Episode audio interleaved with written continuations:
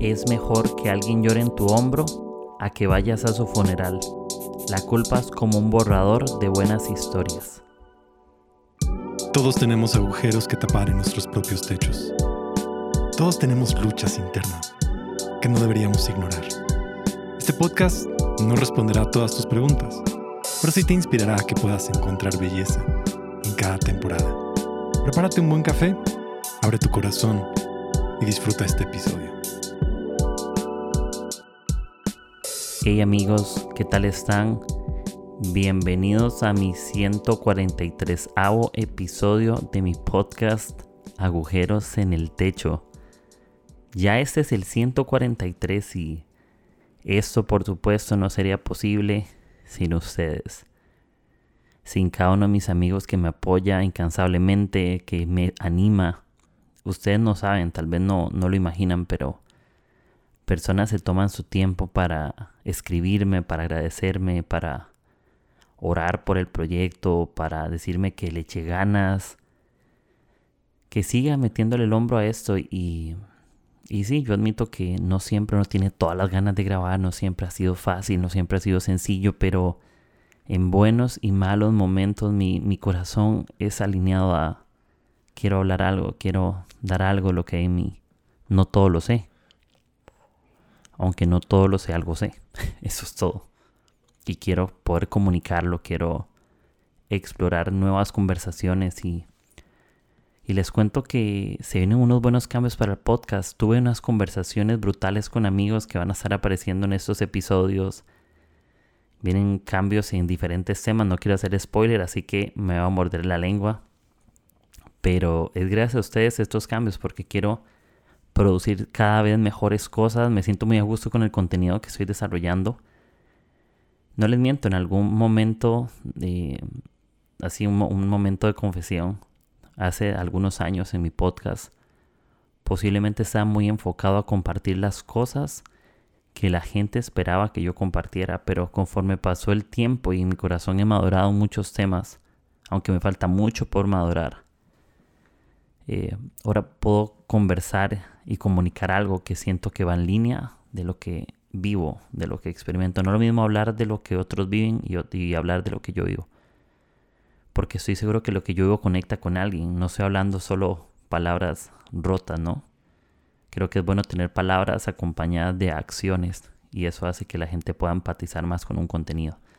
Esa es mi teoría, ¿no? Yo sé que hay muchos tipos de contenido y me parecen fabulosos. Solo estoy comentando que me siento muy a gusto en esa temporada de estos episodios porque todo lo que estoy hablando son cosas que yo atravieso, que he aprendido, que ya superé, que estoy superando y eso nos vuelve una comunidad más familiar, una comunidad que lucha y que tiene agujeros en sus techos. No, todos somos paralíticos que hemos sido rodeados de personas bondadosas. Entonces, obviamente agradecerte y honrarte por estar acá.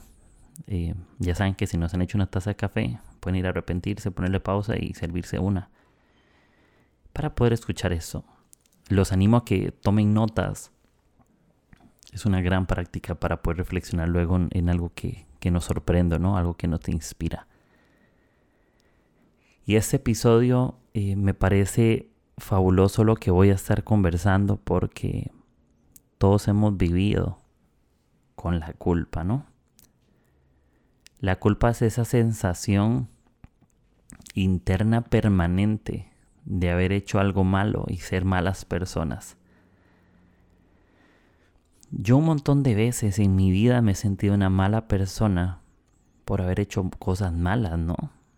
Parece que tengo una semana donde hago muchas cosas buenas, pero hago algo malo y ya soy una mala persona. Eso uno malo me hace mala persona, ¿no? Y es una sensación permanente. La culpa no es algo visible para la gente, entonces la gente puede verte bien, pero la culpa es interno mayormente, ¿no? La culpa no se no es visual ante otros se puede esconder, lo que es interno se esconde. Pero la culpa es permanente, no es pasajero, no es rotatorio, no está un, día así.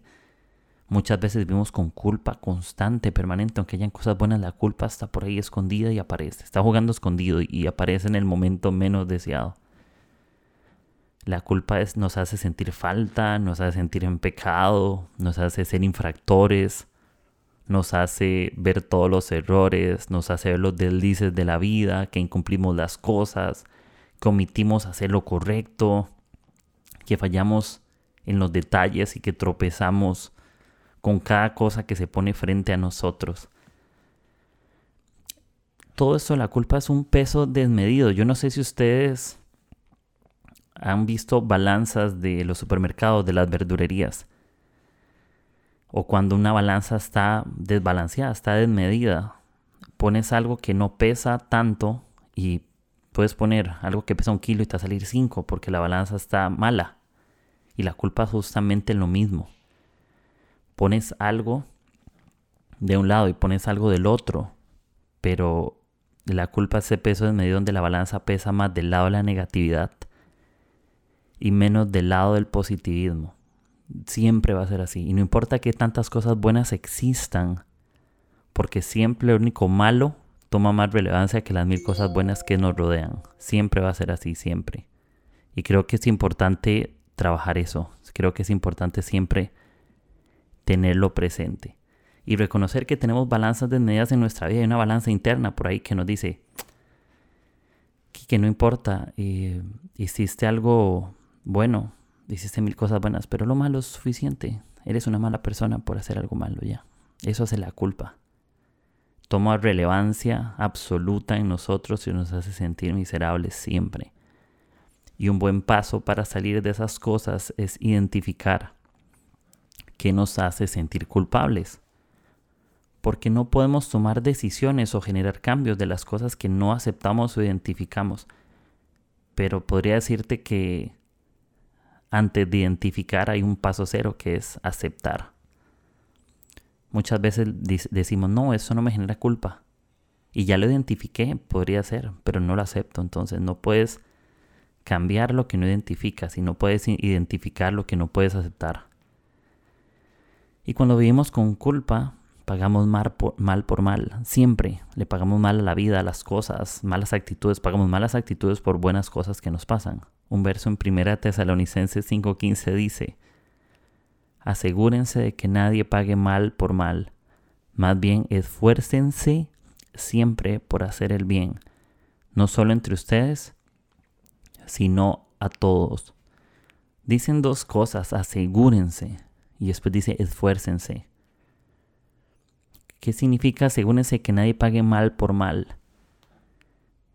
Está hablando de cada uno de nosotros también. Yo tengo que asegurarme de aunque no sea el mejor día, yo le voy a pagar bien a la gente. No dejar que la culpa le pague por mí.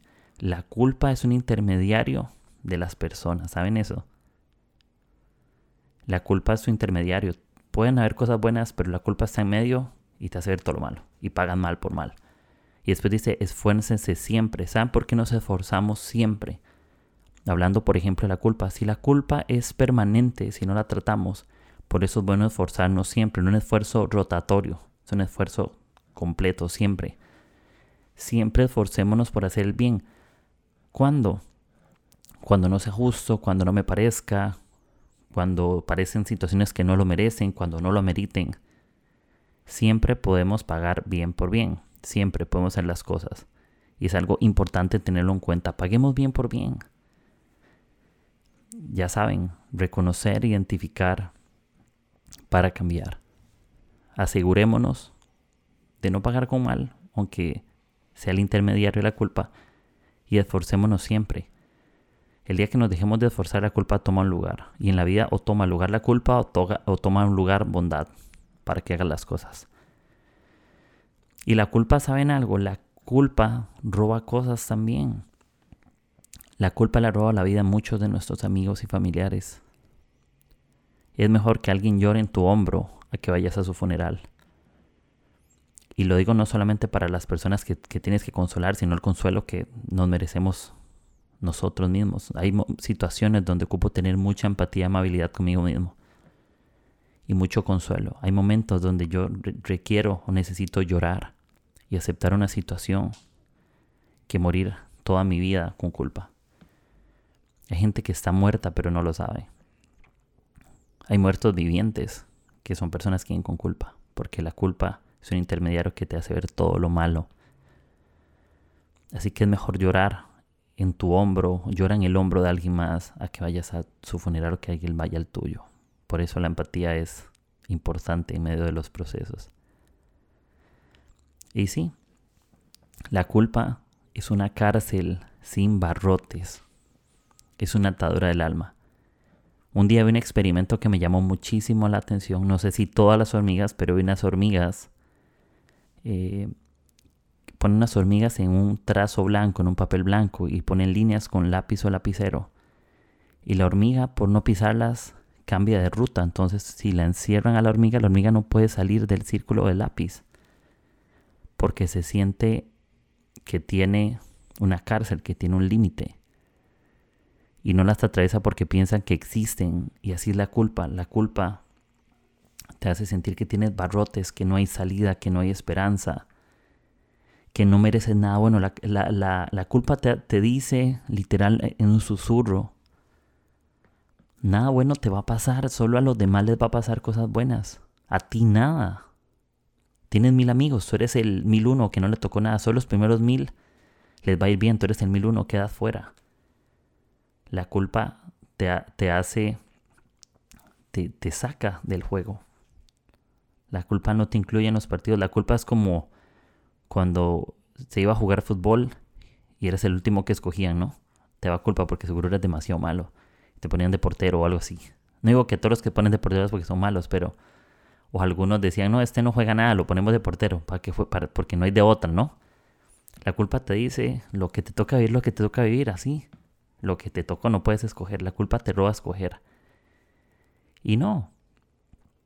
Recuerda, la culpa es una cárcel sin barrotes, es una atadura del alma. La culpa se quita desde el interior para que en tu exterior no te sientas limitado a, vivir una vida mejor. Y estamos diseñados para vivir buenas historias todos los días de nuestra vida. Todos los días tenemos un lápiz, pero todos los días hay un borrador. La culpa es un borrador de buenas historias.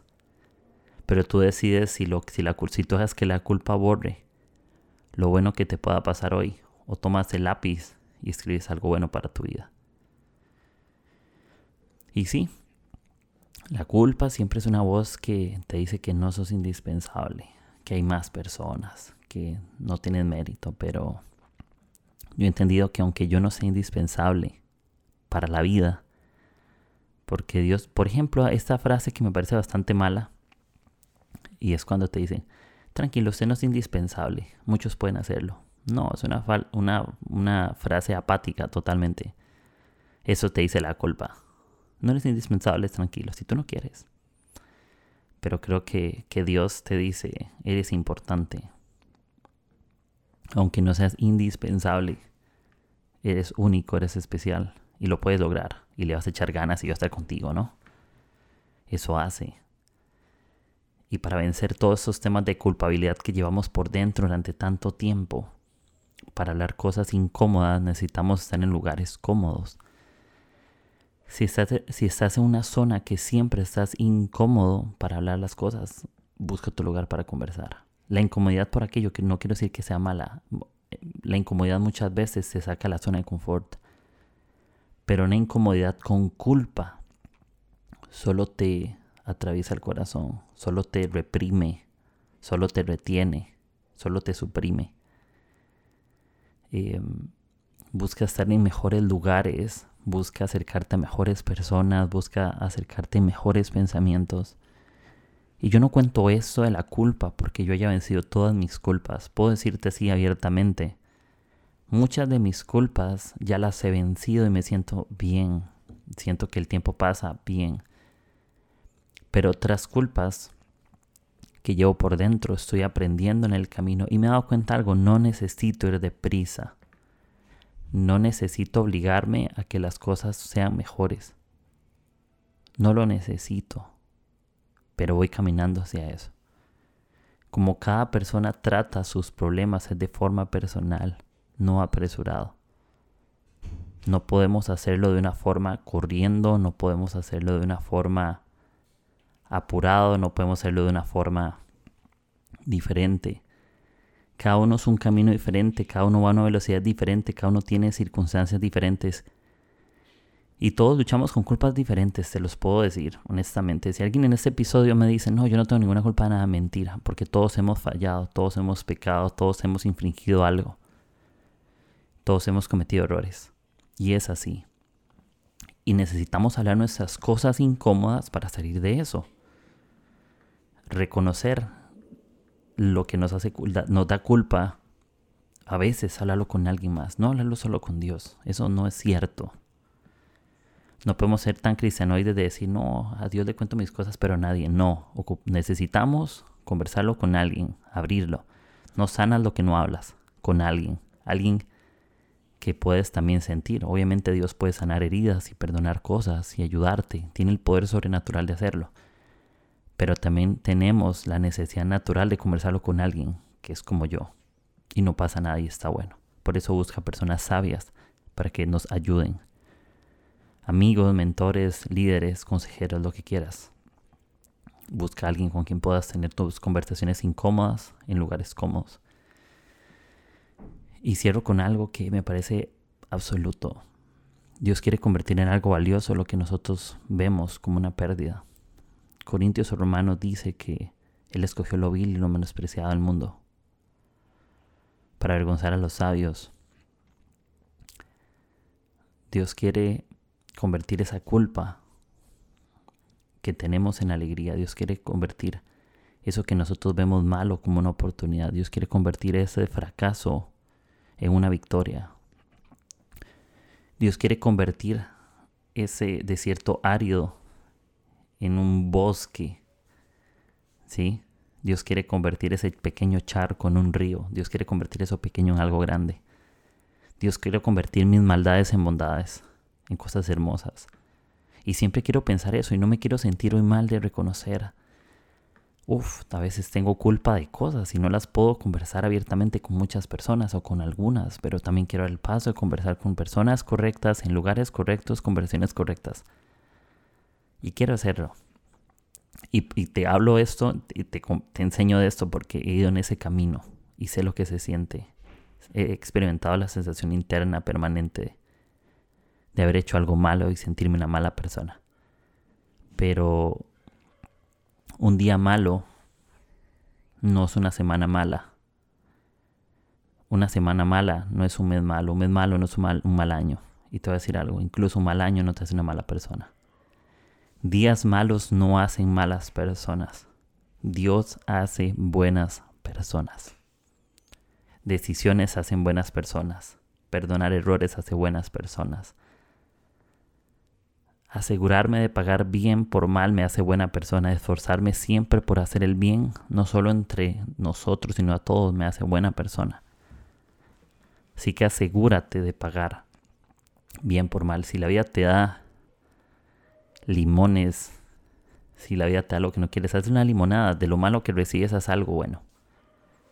Entonces, eso quiero decirles que si le damos con temas de culpa, pues vamos adelante, le echamos ganas que la vida es solo una y la vamos a vivir con todo, la vamos a experimentar en gracia, en bondad, deseándome lo mejor a mí mismo, a otros, para vivir una vida feliz y tranquila. Y si nuestra alegría no es completa, Dios la hace completa. Así que amigos, gracias, gracias porque la bondad de Dios interrumpe nuestra culpa y ya no tenemos barrotes por ahí. Entonces, gracias. Este fue un episodio más. Ya sabes que puedes compartir esto en tus redes sociales como Instagram, Facebook, lo que tengas.